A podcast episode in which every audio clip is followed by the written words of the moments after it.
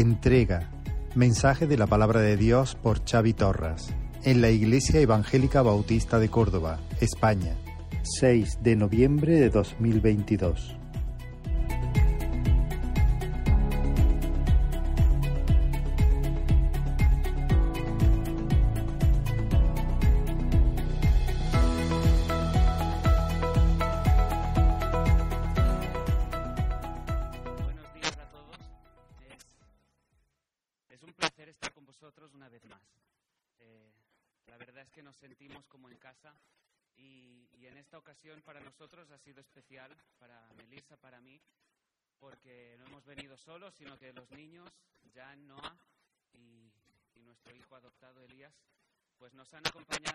Viaje. Eh, se está riendo. Estoy haciendo la competencia. A ver si lo consigo. Bueno, bromas, bromas aparte.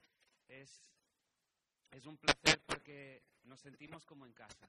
Y, y sí, en verdad hay muchos motivos para darle las gracias al Señor y, y algo que, los, lo que, les, que les queríamos mostrar a, a nuestros hijos desde que estábamos de viaje era que pudiesen percibir el amor del Señor. Y en ese sentido, por cada uno de, de los tratos que han recibido a lo largo de estos días, de este fin de semana, de cada uno de vosotros, ya es una, una manifestación del, del amor del Señor. Así que nos, nos vamos de aquí muy, muy, pero que muy bendecidos. Ah, arrancábamos la reunión, el hermano nos, nos convocaba a agradecerle al Señor, agradecerle por tantas cosas, tantas bendiciones. Podemos pensar en, en su amor, su misericordia. Yo, yo quisiera que, que tuvierais estos dos conceptos en mente, su amor, su misericordia, y más hoy que vamos a, a participar de, de la cena del Señor. Y vamos a recordar el momento histórico más importante para cada uno de nosotros, lo que Él hizo y, lo que eso conlleva para cada uno de, nosotros. Vamos a, recordar y vamos a celebrar una, entrega. Y, yo quisiera que ese término, entrega, también estuviese en vuestra mente a medida que vamos avanzando en en el mensaje. Israel me pidió, comparte algo que, que esté ahí ardiendo y lo que quisiera compartir con vosotros es, es un texto en el que hemos estado meditando ahí en la, en la congregación en Sabadell y que re- realmente ha, ha impulsado, ha alentado nuestros corazones y lo ha hecho de una manera que, que realmente nos, nos mueve a, a querer buscar al Señor, querer agradarle. Fue un mensaje que precisamente compartimos ahí en, en el mes de septiembre, arrancamos ese curso y coincidía también con el día que íbamos a participar de, de la Cena del Señor. Y en aquella ocasión también a la iglesia le decía, voy, voy a compartir el mensaje, por supuesto que, que siempre no me veáis a mí, que, que podamos ver al Señor, pero en cierta medida ir mirando ese pan, ir mirando ese vino, a medida que vayamos avanzando en el mensaje, no deja de ser pan, no deja de ser vino, pero sabemos lo que simboliza. Sabemos lo que simboliza y tengámoslo en mente en todo momento. Amén.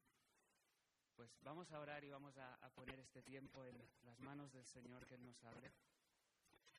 Señor, te damos las gracias por poder estar aquí. Es una bendición, Señor, poder reunirnos como pueblo tuyo, como hijos tuyos, Señor, recordando y celebrando todo lo que tú has hecho por nosotros, todas tus misericordias, todas, todos tus favores, Señor, que nosotros no merecíamos.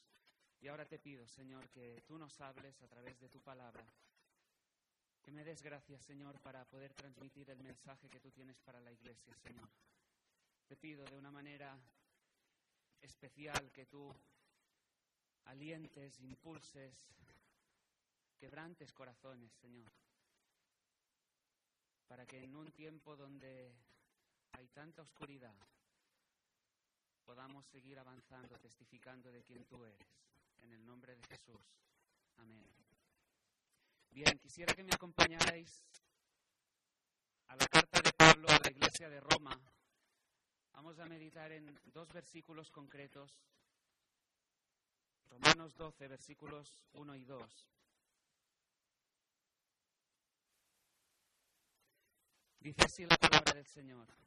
Así que, hermanos, os ruego por las misericordias de Dios que presentéis vuestros cuerpos en sacrificio vivo, santo, agradable a Dios, que es vuestro culto racional. No os conforméis a este siglo, sino transformaos por medio de la renovación de vuestro entendimiento, para que comprobéis cuál sea la buena voluntad de Dios, agradable y perfecta. Estos dos versículos que acabamos de leer, si lo, si lo veis, nada más arrancar en el versículo 1, encontramos un así que. De tal forma que Pablo lo que está haciendo aquí, el apóstol, es conectar todo lo que ha estado compartiendo a lo largo de los anteriores 11 capítulos con lo que vendrá a continuación. Lo que veremos más adelante es que Pablo lo que está haciendo es conectar la gloria del Evangelio que acaba de desarrollar, el corazón del Evangelio que brilla como si estuviera ahí en un, en un telón oscuro, pero hay algo que brilla, que realmente, del que realmente sale la luz, con, con un seguido de, de exhortaciones que nosotros debemos guardar, que debemos procurar en, en nuestro día a día. Y me resulta imposible continuar con, con estos versículos sin recordar lo que Pablo ha estado viendo y, y afirmando en estos capítulos anteriores. Tranquilos que no voy a compartir Romanos del 1 al 11. Pero sí que a vista de pájaro debemos recordar algunas cosas para que realmente nuestro corazón se vea impulsado, nos veamos alentados, que ante la, la grandeza, lo sublime que es el Evangelio, nuestro corazón realmente se vea impulsado a decir, es que, es que ante, ante tanta gracia, tanto favor, yo, yo me veo motivado a vivir de una manera determinada, una manera como es digno de la vocación, del llamado que he recibido. El Evangelio, lo sabemos, es una buena noticia. Es la mejor de las noticias. Es una noticia preciosa, grandiosa, sublime. Pero como decimos, que viene precedida de una mala noticia. Una mala noticia tocante a la condición espiritual del ser humano. ¿Cómo es el, el corazón del hombre por naturaleza? Depravado, corrupto. Concluyó, de hecho, su, su alegato acerca de la corrupción del corazón del hombre en Romanos 3, 9, diciendo que no hay justo ni a un uno, que no hay, no hay quien entienda, que no hay quien busque a Dios, que no hay quien haga lo bueno, no hay ni siquiera uno, nadie, absolutamente nadie es bueno. Y ante tanta oscuridad hay una buena noticia, algo que brilla. Ahora, ¿cuál es la buena noticia? Que Dios no nos dejó así. Que Dios tenía un plan, en mayúsculas, no un plan, el plan. No era un plan B, era el plan. Había un propósito, había un plan en la eternidad pasada. Que el Hijo, la segunda persona de la Trinidad, el Verbo eterno, se encarnaría. Viviría la vida perfecta que tú, que yo no podíamos vivir, en sujeción, en obediencia al Padre, cumpliendo su voluntad de una manera perfecta, entregándose con el gozo puesto delante de Él, porque estaba obedeciendo a la voluntad del Padre en esa cruz del Calvario por nosotros, para darnos vida, para perdón de pecados, para que por medio de la fe en Él pudiésemos ser justificados, santificados. Esa es la buena noticia del Evangelio. Eso es lo que celebramos. Sin añadirle nada, esa es la buena noticia del Evangelio. Y como Pablo ha desarrollado, es únicamente por la fe en Jesús que nosotros somos justificados, declarados justos, y que desde ahí arrancamos también en ese proceso de santificación. Fuimos santificados, apartados por Él, pero estamos en ese proceso por medio de su ayuda. Únicamente por la fe en Él, porque no había nada que pudiésemos hacer, ningún mérito, ninguna obra, nada que dijese es que somos grandes, es que mira qué bien que lo he hecho, no hay nada, nada, nada. Lo único que podemos hacer es venir con las manos abiertas y recibir de gracia. Eso es lo único que nosotros podemos hacer, si no como trapo de inmundicia son nuestras mejores obras. Como compartí con vosotros en Romanos 5, dice, justificados pues por la fe. Y a partir de ahí es como que a medida que avanza en estos 11 capítulos anteriores, va avanzando y va subiendo. Y vemos en el capítulo 8 que hay un precioso bien para nosotros, los que amamos a Dios, para los llamados, el ser transformados, que vayamos creciendo a la imagen del Hijo, ese es el precioso bien. No nuestra lista de deseos, no nuestra lista, lista de la compra de, de caprichos, no, que podamos ser semejantes a Él. Y nos dice que para nosotros no hay ni separación, no hay ni condenación, nada que nada ni nadie nos puede separar del amor de Dios que es en Cristo Jesús, Señor nuestro. Es la verdad. Y nos preguntamos, ¿y cómo, cómo que fue eso así? Porque es por el puro afecto de su voluntad. Porque quiso. Sin condiciones, sin, ningún, sin, sin reservas, porque Él quiso.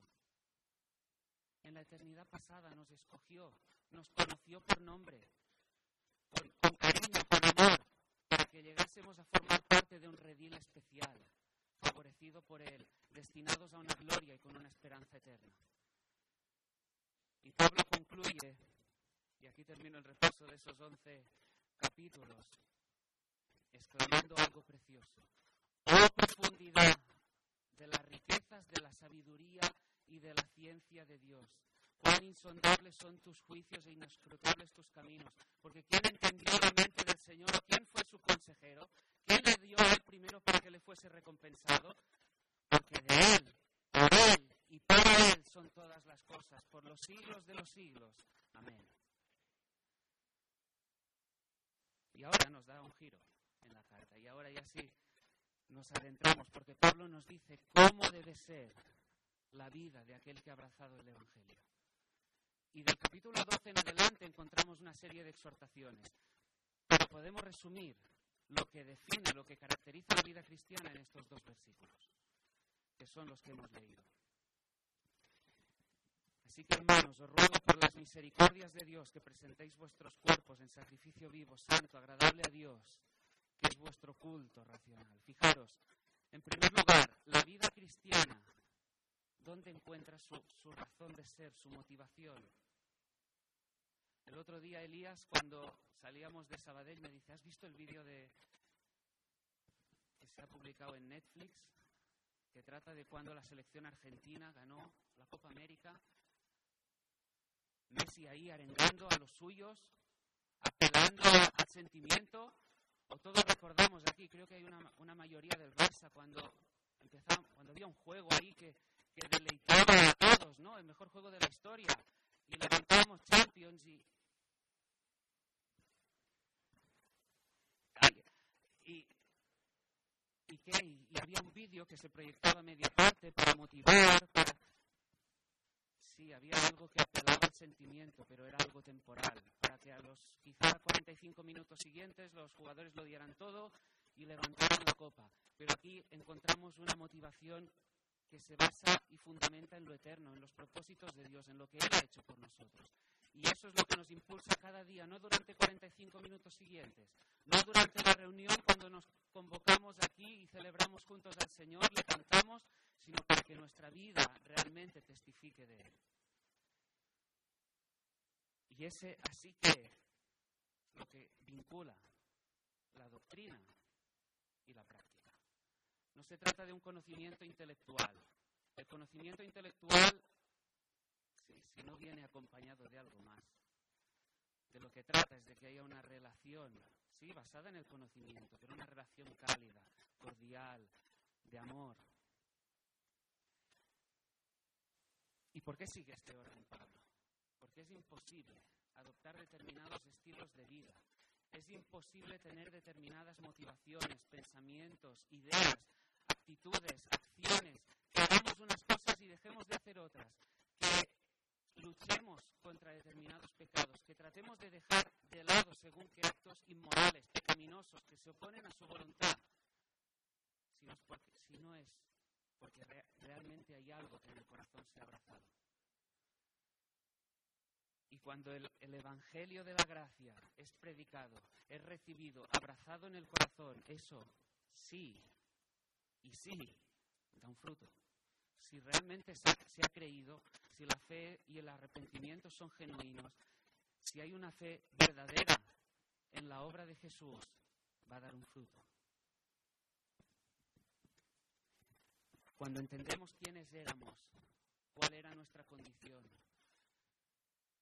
y en base a esa condición, cuál era nuestro futuro, qué es lo que nos esperaba, y pasamos a considerar lo que Él ha hecho y cuál es la esperanza que ahora tenemos, eso nos mueve. El corazón se ve impulsado. Y fíjate que Pablo habla no de la misericordia de Dios, nos dice de las misericordias de Dios. Así que, ¿en qué podemos estar pensando? Mira, piensa en la elección en la eternidad pasada. Piensa en su gracia, piensa en la obra de Jesús, piensa en su vida, en todas sus enseñanzas, piensa en su entrega en la cruz, piensa en lo que conllevó el perdón de pecados, la libertad, piensa en, en, tu justificación, piensa en tu santificación, piensa en ese proceso en el que te encuentras y que vas siendo transformado a la imagen del Hijo. Piensa en todo lo que, en todos los favores que inmerecidamente, que nosotros no, no merecíamos, Él ha hecho, nos ha dado, nos ha regalado su fidelidad. Antes era un gozo realmente poder escuchar a la iglesia y, y que cada uno pudiese proclamar, anunciar un atributo del Señor, algo por lo que darle gracias, su fidelidad, su misericordia, su amor, su bondad, su refugio, su fortaleza, su fuerza, todo, todo, todo.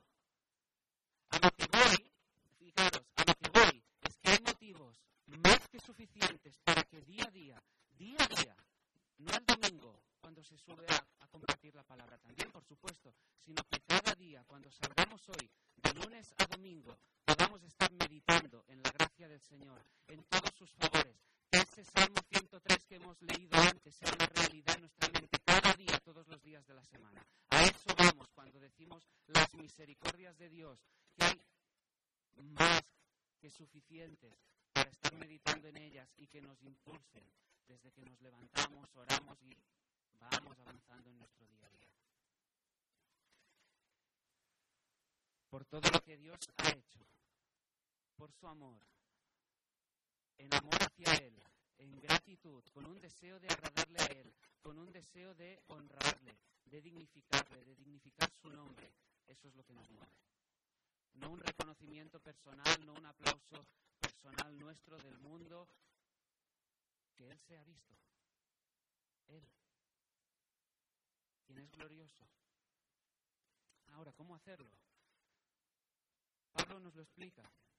Nos dice que presentemos nuestros cuerpos en sacrificio vivo, santo, agradable a Dios, que es nuestro culto racional.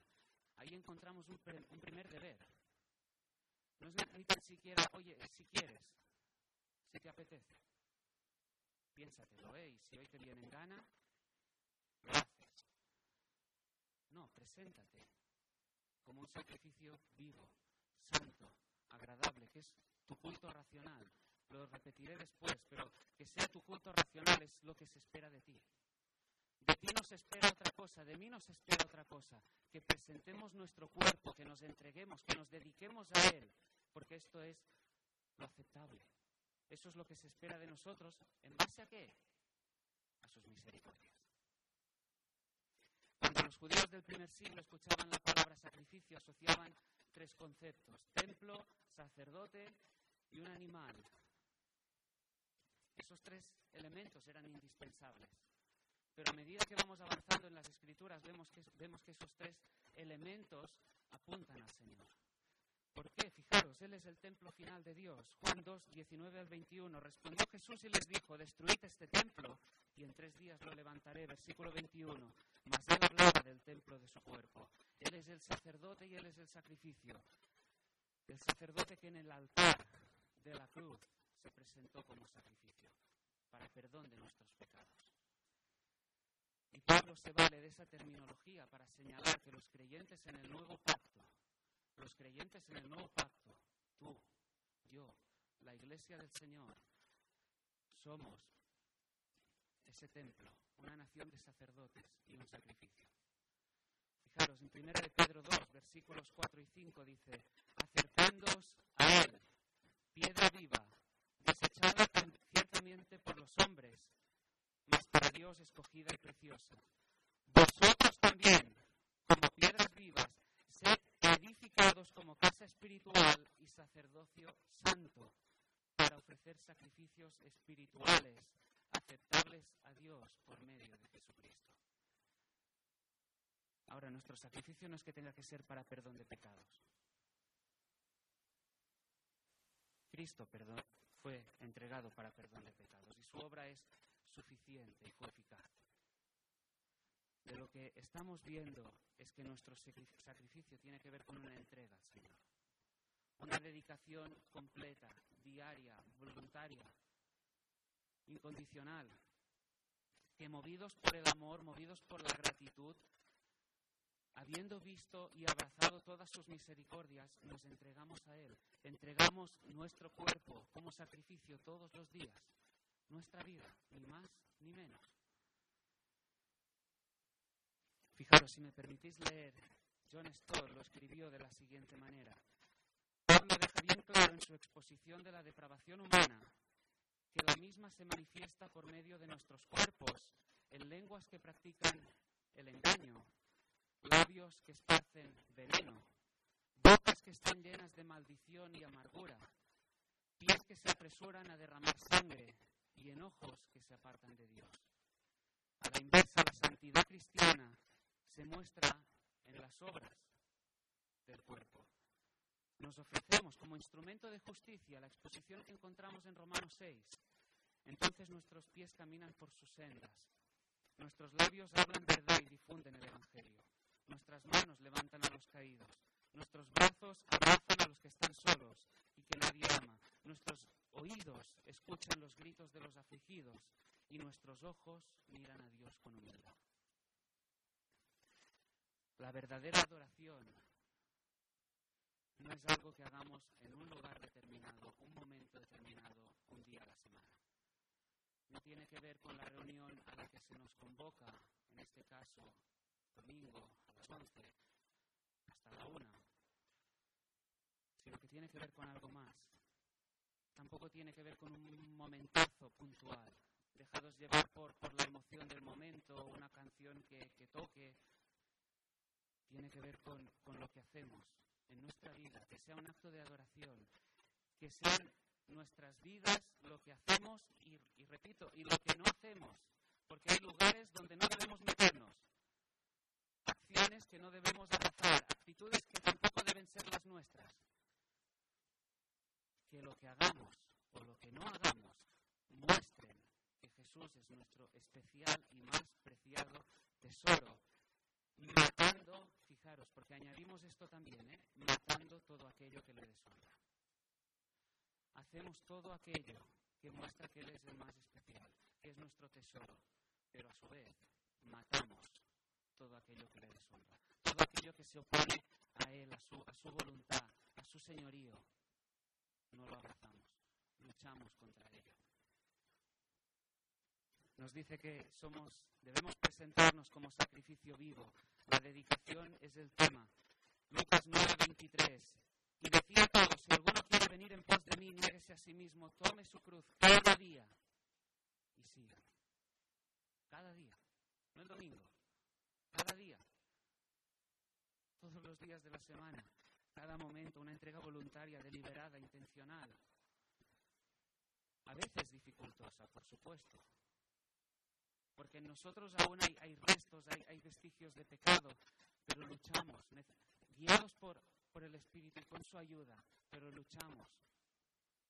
Pero la exhortación es clara, glorificar, dignificar al Señor en nuestra vida, allí donde estemos, en la iglesia, en el trabajo, en casa, en la relación matrimonial, padres, hijos, en los institutos, jóvenes, en la universidad, los más pequeños, en el colegio, donde sea que estemos. Decidiendo si nos involucramos en según qué actividad o no. Porque veremos si es algo que dignifica, que contribuye al avance de la obra, por el contrario, viene ser una piedra de tropiezo en nuestro, en nuestro camino. Primera de Corintios 6, 19 dice, ignoráis que vuestro cuerpo es templo del Espíritu Santo, el cual está en vosotros, el cual tenéis de Dios y que no sois vuestros. Templo del Espíritu Santo. De nuevo, solo el domingo de 11 a 1, No, cada día. Cada día. No, no nos engañemos, no nos engañemos.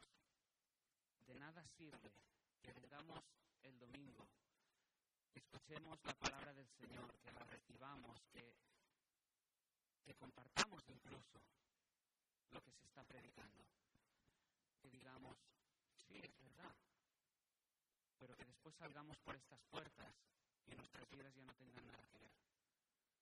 Que sigamos enredados en según qué corrientes de este mundo que son dañinos, actitudes que son pecaminosas, charcos en los que, de los que no vamos a sacar nada bueno. El cristiano vive para adorar, movido por las misericordias de Dios, para adorar, matando también todo aquello que le deshonra. Un sacrificio santo apunta a una calidad determinada de vida y aceptable. El resultado. A lo que vamos es que el Evangelio cambia radicalmente nuestras vidas, nuestro corazón, nuestras motivaciones. Cambia radicalmente. Y es, como decíamos, nuestro culto racional. Tu entrega, mi entrega, es lo que se espera. A veces no habéis escuchado a alguien, no sé qué es lo que se espera de mí. ¿Qué es lo que querrá el Señor? Mira, que nos entreguemos. Que te entregues. Que me entregue. Por supuesto hubo una entrega inicial cuando le reconocimos a Él como Señor, como Salvador, pero como si fuera por, por fascículos, pero no de fin de semana, sino diarios, una entrega diaria. Y el segundo deber, fijaros, nos dice, nos dice, no nos conformemos a este siglo, sino que nos dejemos transformar por la renovación de nuestra mente. Uno negativo, no nos conformemos a este siglo. Y uno positivo, transformaos por la renovación de vuestra mente.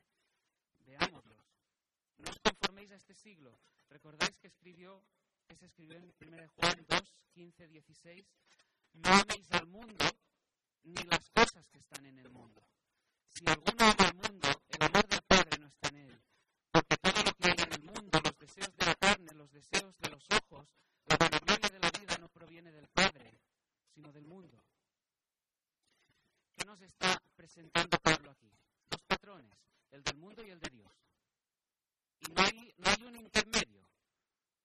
No hay, hay una línea y dos patrones, el del mundo y el de Dios. Tan solo dos y nos está diciendo no te amoldes, no te dejes conformar, ni tan siquiera te adaptes a las corrientes de este mundo, corrientes de esta sociedad que van avanzando cada vez a una velocidad más vertiginosa en contra del Señor, en, fundamentándose en todo aquello que se opone claramente a la palabra y a la voluntad del Señor. Pensamientos que son totalmente contrarios y nos dice, no te conformes, no te adaptes, no, no te dejes amoldar, no sigas este molde. En un mundo donde los principios bíblicos no entran en escena, un mundo en el que Dios está fuera de la ecuación y te dice, tú no te metas ahí, no nos metamos ahí, no te conformes a eso. Recuerda lo que hemos visto antes, las misericordias de Dios. Es como si te dijera, que hay algo mucho más grande, hay algo mucho más glorioso, una esperanza eterna. No, no mires lo temporal, lo perecedero. Cuidado donde fijas y estableces tu esperanza, tu confianza. Mucho cuidado, no te conformes. Te ha dado la receta para ello. Fíjate en sus misericordias. No tengas una perspectiva mundana. Si, recordáis el texto que encontramos en Efesios 2, Pablo escribió, y Él os dio vida a vosotros cuando estabais muertos en vuestros delitos y pecados, en los cuales anduvisteis en otro tiempo, siguiendo la corriente de este mundo, conforme al príncipe de la potestad del espíritu que ahora opera en los hijos de desobediencia, entre los cuales también todos nosotros vivimos en otro tiempo en los deseos de nuestra carne, haciendo la voluntad de la carne y de los pensamientos, y éramos por naturaleza hijos de ira, igual que los demás. Mira, si quieres verlo así, a mí me, ayudó. Lo que, lo que Pablo viene a decirte, si, si me permites la expresión, es revélate. Revélate. Revélate contra las corrientes de este mundo. Las corrientes de este mundo que son contrarias al Señor. Si me permitís, como, como si se tratase de, de una insurrección que se levanta contra todo aquello que va en contra de la dignidad, el buen nombre y la gloria del Señor. Contra todo aquello que se oponga al Señor, levántate, revélate. Por supuesto, cuidado, no, me malinterpretéis. creo que lo estuvisteis viendo hace unas semanas. Debemos guardar una, una sujeción, hay, hay la sumisión que se muestra en la palabra a las autoridades. Ahora no me malinterpretéis, por favor. Pero ¿sabéis a dónde voy? ¿Sabéis a lo que me estoy refiriendo? Que hay valores a los que debemos decir no. Hay actitudes que sabemos que debemos decir esto en mi corazón, no. Hay jóvenes hoy que están luchando una, una batalla frenética y fuera. Es fácil venir y decirles, es que tienes que decir no. Hagámoslo en base a la palabra, sigamos enfocando, arraigando sus corazones ahí bien, mostrando que allí donde la juventud hoy día está abrazando según qué cosas, fijándose, como decíamos, en lo temporal, las modas que hoy están, que mañana pasan, pero que hay una eternidad. Hay algo eterno. No te conformes, dejadme algunos ejemplos en tu forma de pensar, en tus acciones. Por supuesto, habrá acciones que sean contrarias a lo que, a lo que la mayoría haga. Lugares que una mayoría frecuente y tú sepas que ahí no es bueno que estés. Formas de vestir, entretenimientos, deseos que tengamos, anhelos. ¿Se amoldan nuestros anhelos a la voluntad del Señor? Lo que, lo que nos mueve a hacer. Pregúntate por qué. ¿Por qué haces las cosas? ¿Qué es lo que te está motivando? Lo que ves con tus ojos. ¿Qué es lo que estás mirando? Ahora es fácil, ¿no? Estamos aquí todos reunidos. Pero piensa, ¿qué, ¿qué, miramos cuando estamos en casa? Cuando nadie nos ve quizás. Cuando coges el mando de la tele, ¿cuál es tu serie favorita?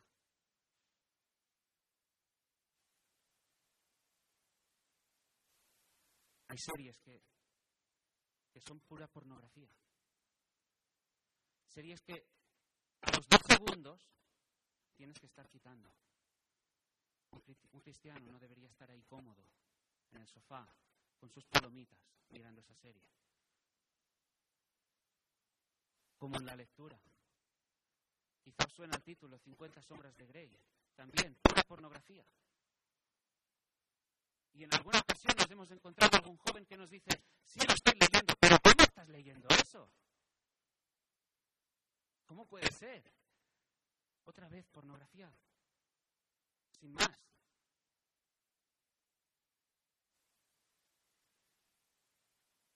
¿Y qué hay de las búsquedas en Internet? Oh. ¿Qué hay de las búsquedas? ¿En qué se entretienen tus ojos cuando das acceso a las redes sociales? ¿Cuánto entretenimiento? ¿Cuánta oferta? ¿Cuánto de tantas cosas? Bendijo a los jóvenes cuando Rubén estuvo compartiendo ahí en el, en el retiro y nos citó el ejemplo de Job 31.1. Hice pacto con mis ojos. Hice pacto con mis ojos. Ahora la pregunta es, mis ojos, lo que ven mis ojos, se presenta como un sacrificio vivo al Señor. ¿Qué hay de lo que escuchas? ¿A qué, a qué das cabida en tu mente con lo que estás escuchando? Y así en las conversaciones, ¿con quién te sientas? ¿Qué, ¿En qué conversaciones te sientes ahí cómodo? ¿En medio del chismerío? ¿De la murmuración? que nuestros ojos, nuestros oídos, perdón, se presenten también como sacrificio vivo. ¿Qué música escuchas? Ah, eso también está de actualidad. ¿Qué música escuchamos?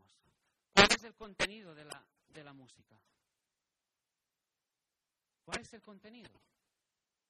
Y ya no me refiero en, en cuanto a música cristiana, donde por supuesto también debemos calibrar.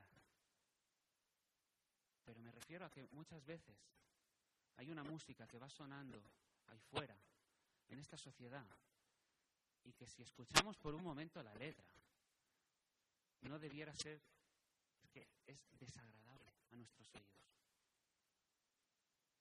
Pura rebelión, desobediencia, desenfreno, inmoralidad, sensualidad. Y así nos va. Lo que se canta, chavales y ya no tan chavales, abrazándolo, llevándolo a la práctica. Que nuestros oídos se presenten como un sacrificio vivo. Cuidado con la forma de hablar, que tampoco se amolde a esta sociedad. La palabra nos habla claramente en cuanto a nuestra forma de hablar, cómo nuestra lengua debe hablar. No está haciendo veneno como hemos visto antes, sino que haya gracia en lo que sale de nuestra boca. Que haya palabras de, gracia, de, de edificación, de exhortación basada en el amor. Sin críticas punzantes, sin gritería, sin, sin burlas, sin bromas pesadas. Guardemos nuestra forma de hablar, nuestra lengua, guardemos también nuestra mente, que nuestra mente se presente también como un sacrificio vivo. Filipenses 4:8. Por lo demás, hermanos, todo lo que es verdadero, todo lo honesto, todo lo justo, todo lo puro, todo lo amable, lo de buen nombre, si hay virtud alguna, si hay algo digno de alabanza, en esto pensad. En esto pensad. Estos son solo algunos ejemplos que podemos citar. Nuestras acciones, nuestros ojos, nuestros oídos, nuestra mente, en qué pensamos, y hay tantas cosas, tan solo cito algunos, que no nos conformemos a lo que se opone al Señor. No abracemos valores anticristo. Pon tus ojos en el Señor. Pon tus ojos en el Señor. Pongamos que la iglesia del Señor ponga sus ojos realmente en su Señor. En sus misericordias, en el regalo de la salvación, la esperanza que ha infundido en tu corazón frente a la mirada de esta sociedad, que, nuestros ojos tengan ojos de eternidad. Tengan ojos de eternidad, viendo en la medida que podamos lo que el Señor hizo en su gracia, su misericordia, su amor en la eternidad pasada. Ojos en lo que está haciendo, ojos en la esperanza, la gloria futura.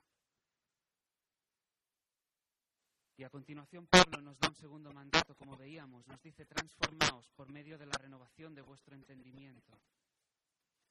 Ser transformado, metamorfeo, que la vida externa de la persona se alinee, esté bien alineada con lo que hay en el corazón. Dicho de otra forma, que seamos coherentes. Ni más ni menos. Que haya una coherencia entre lo que hacemos y lo que hemos abrazado de verdad en el corazón. Si vivimos como mundanos, no estamos reflejando lo que el Señor ha hecho. Si vivimos como mundanos, abrazando todo lo que este mundo abraza, desea, festeja, en lo que se deleita, no estamos actuando como seguidores de Jesús, como aquellos que cada día toman su cruz y le siguen. Ahora necesitamos, porque es que no podemos hacerlo solos. ¿Cómo hacerlo? ¿Cómo renovar nuestro entendimiento? La palabra renovación se nos cita también en otro pasaje, en Tito 3, versículo 5, dice, Él nos salvó por obras de justicia que nosotros hubiéramos hecho, sino por su misericordia, por el lavamiento de la regeneración y por la renovación en el Espíritu. El Espíritu es el que renueva la mente, el que nos transforma. Nosotros nos ejercitamos, nosotros hacemos, pero seguimos su guía. Él es quien nos capacita. ¿Qué es lo que el Espíritu hace? Hay un texto que nos ayuda, fijaros, y ahí me encantó la, explicación que dio acerca de este pasaje el pastor John Piper. Dice en 2 Corintios capítulo 3, 18, dice, por tanto, nosotros todos, mirando a cara descubierta, como en un espejo, la gloria del Señor, somos transformados de gloria en gloria, en la, en la misma imagen como por el Espíritu del Señor. Ahora, ¿qué, es, ¿qué hace el Espíritu para transformarnos en la imagen del Hijo de Dios que glorifica a Dios? Bien, lo que hace el Espíritu es capacitarnos para contemplar su belleza, para contemplar su hermosura, para contemplar las glorias de Cristo como realmente son. ¿Y cómo podemos contemplarlo? Pues bien, por un lado, dice el pastor Piper, nos mueve a exponer nuestra mente a la verdad del Evangelio. Y por otro lado, rompiendo, quebrantando nuestro endurecido corazón y haciéndolo sensible a la verdad que exalta a Cristo. En primer lugar, lleva nuestra mente a la verdad del Evangelio. Y en segundo lugar, quebranta ese corazón endurecido y lo hace sensible a la verdad del Evangelio. Es la obra del Espíritu y le necesitamos. Hemos visto sus misericordias y necesitamos cada día orar y decir, muéstrame tu belleza, asómbrame. Lo comentábamos estos días. Vivimos, o debería ser nuestro anhelo para glorificarle, pero queremos ver al Dios glorioso. En un mundo donde hay tanta oscuridad, en un mundo donde se compartía la semana pasada en, Pasión por el Evangelio, donde el ser humano, a pesar de ser las criaturas, porque somos pequeñitos, pero alejándonos, a veces hacemos a Dios pequeño. Que nuestra oración sea que Él nos asombre, que Él nos atraiga. Y solo así podemos verificar cuál es la voluntad de Dios, lo que es bueno, agradable y perfecto.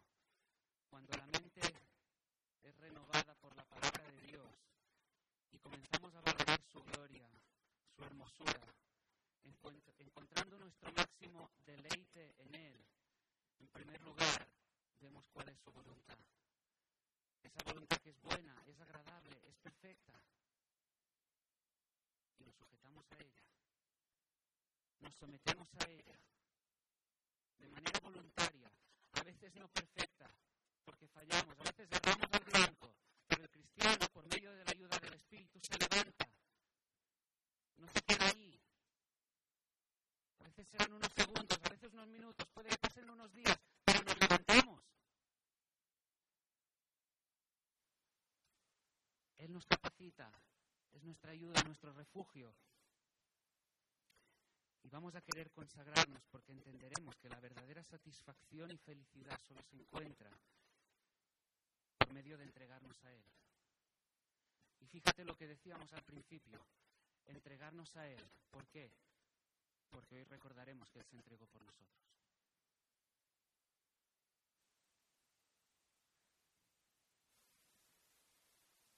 Hace unas semanas compartíamos también ahí en, en la iglesia. Fijaros, es que es, por así decirlo, la lógica del Evangelio. Verle a Él, ver lo que Él ha hecho y después nosotros somos movidos. El, orden no es al revés. No yo voy primero. No, no, es el ser humano que ahí, ¿eh? guapo. No, no. Hay un orden. Hay un orden, lo que Él ha hecho. Sus misericordias. Lo que está haciendo y, nos, nosotros sí nos ejercitamos, pero Él nos capacita. Recordad, quisiera recordaros lo que Pablo escribió a los colosenses,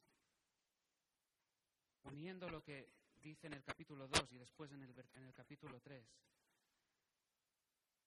Fijaros, primero recuerda cuál era nuestra condición. Dice, y vosotros, estando muertos en pecados. Estoy leyendo en el versículo 13 del capítulo 2. Y en la incircuncisión de vuestra carne os dio vida juntamente con él, perdonándoos todos los pecados, anulando el acta de los decretos que había contra nosotros, que nos era contraria, quitándola de en medio y clavándola en la cruz. Hago un pequeño parón ahí. Compartiendo el otro día con, con los matrimonios, les compartíamos acerca de la ira de Dios, como era necesario que viéramos también eso.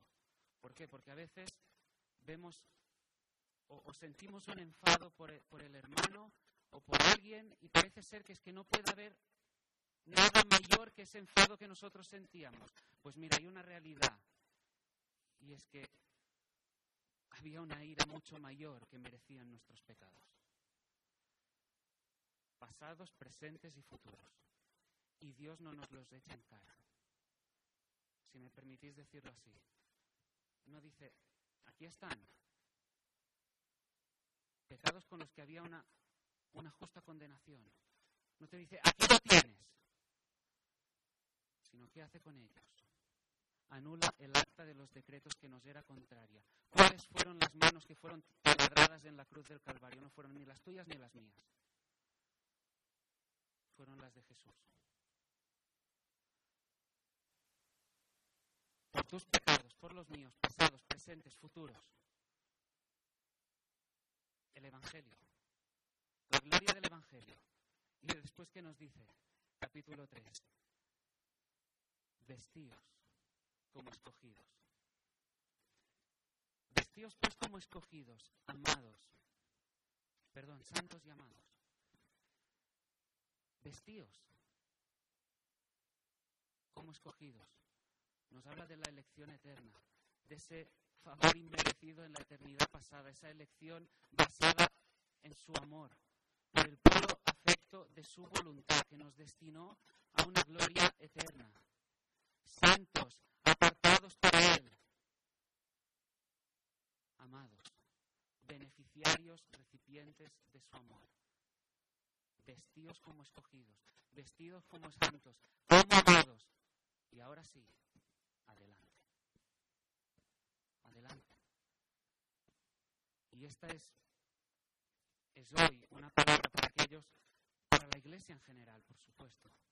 Para todos aquellos que en un momento, hace años, hace meses, hace quizás semanas o quizás fue ayer, depositasteis vuestra fe en el Señor, depositamos nuestra fe en el Señor.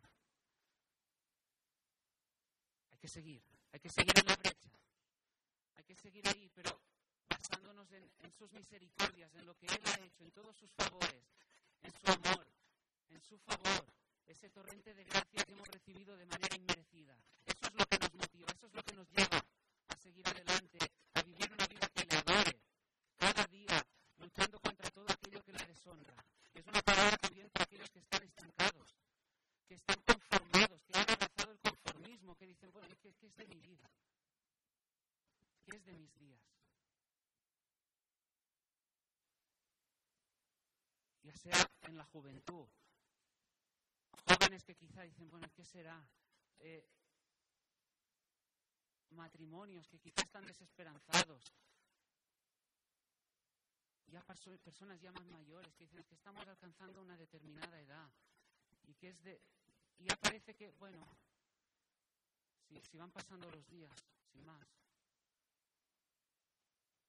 fíjate en las misericordias de Dios. Fíjate en las misericordias de Dios. Alguien el otro día me decía, pero vale la pena. ¿Será que el conformismo puede ser bueno? Y digo, no, no es bueno. No es bueno. No, no, no es que valga, es que no. Claro que vale la pena, porque hay algo mucho más grande, algo mucho más glorioso, algo que apunta a lo que el Señor ha hecho por ti, por mí. Lo que pasa es que a veces no pensamos, a veces nos perdemos. Piensa, tenemos que pensar, tenemos que meditar. Acudamos, ¿a qué? Misericordias. Las misericordias del Señor. Así que estancados, conformados, misericordias de Dios. Misericordias de Dios. Y por supuesto, creo que en un mensaje donde se, enfatiza, como tratamos de hacer siempre, de una manera clara, el mensaje del Evangelio, mostrando lo que, lo que el Señor hizo, mostrando todo su amor, su misericordia, también debe ser un mensaje dirigido a aquellos que quizá a día de hoy visitan, asisten a la iglesia, pero están perdidos. Porque no han depositado su fe en el Señor. Y, es ahí donde deben ser, donde oramos por ellos, es decir, Señor, que, que tu espíritu irrumpa en su corazón, que transforme su corazón, que venza la incredulidad, que venza todo, que quebrante realmente el corazón endurecido. Rómpelos. Que se asombre ante las misericordias de Dios. Y uno diga, me entrego. Me entrego. Vamos a orar. Señor, te damos muchas gracias por tu palabra. La bendecimos. Señor, queremos venir en primer lugar en agradecimiento por tus misericordias. En agradecimiento, Señor, por todo lo que tú has hecho por nosotros, por el favor inmerecido, Señor, que hemos recibido, por tu amor. Por habernos escogido, Señor, en amor, hacernos beneficiarios, Señor, de tanta gracia. Señor, que todas esas misericordias realmente conmuevan nuestros corazones, nos impulsen, nos motiven, Señor, para vivir en estos días, Señor. Señor, que no nos conformemos, que no nos conformemos, Señor, a la corriente de este mundo. Que no nos conformemos a los valores de, esta sociedad, que no nos dejemos arrastrar, que no nos dejemos, que no seamos adaptados, que, que no seamos moldeados, Señor, sino que la luz de tu palabra, la luz de todas esas verdades, Señor, que tú nos muestras, nos entreguemos, Señor, como sacrificios vivos, santos, un sacrificio agradable a ti, Señor, porque es lo que se espera. Una entrega incondicional, completa, no a medias, con desidia, pasividad, sino completa. Señor, te pido por tu iglesia, te pido que tú conmuevas, Señor, los corazones de los que estamos aquí. Tú sabes cómo está cada uno de los que estamos aquí, Señor, cómo está nuestro corazón, qué hay en nuestro corazón. Puede que haya vigor, pues, Señor, te pido que tú sigas alentando, Señor, como, como has hecho hasta hoy. Quizá haya conformismo, pasividad, desgana, duda. Señor, asombra. Te pido que tú asombres, Señor. Espíritu, muéstranos la gloria las glorias de Cristo. Y Señor, también te pido, cómo no, para aquellos que quizá hoy nos visitan y aún no, no se han entregado a ti, no, no han rendido sus vidas, que tú puedas irrumpir en su corazón, quebrantar su, endurecido corazón, hacerlo sensible a ti, que te puedan ver, que puedan abrazar que vengan, que, que impartas esa fe y ese arrepentimiento genuino, Señor, y que puedan ser vidas que se entreguen, Señor. Que haya reconocimiento, quebrantamiento por el pecado y, y abracen la obra que tú hiciste por nosotros, Señor. Te lo pido en el nombre de Jesús. Amén.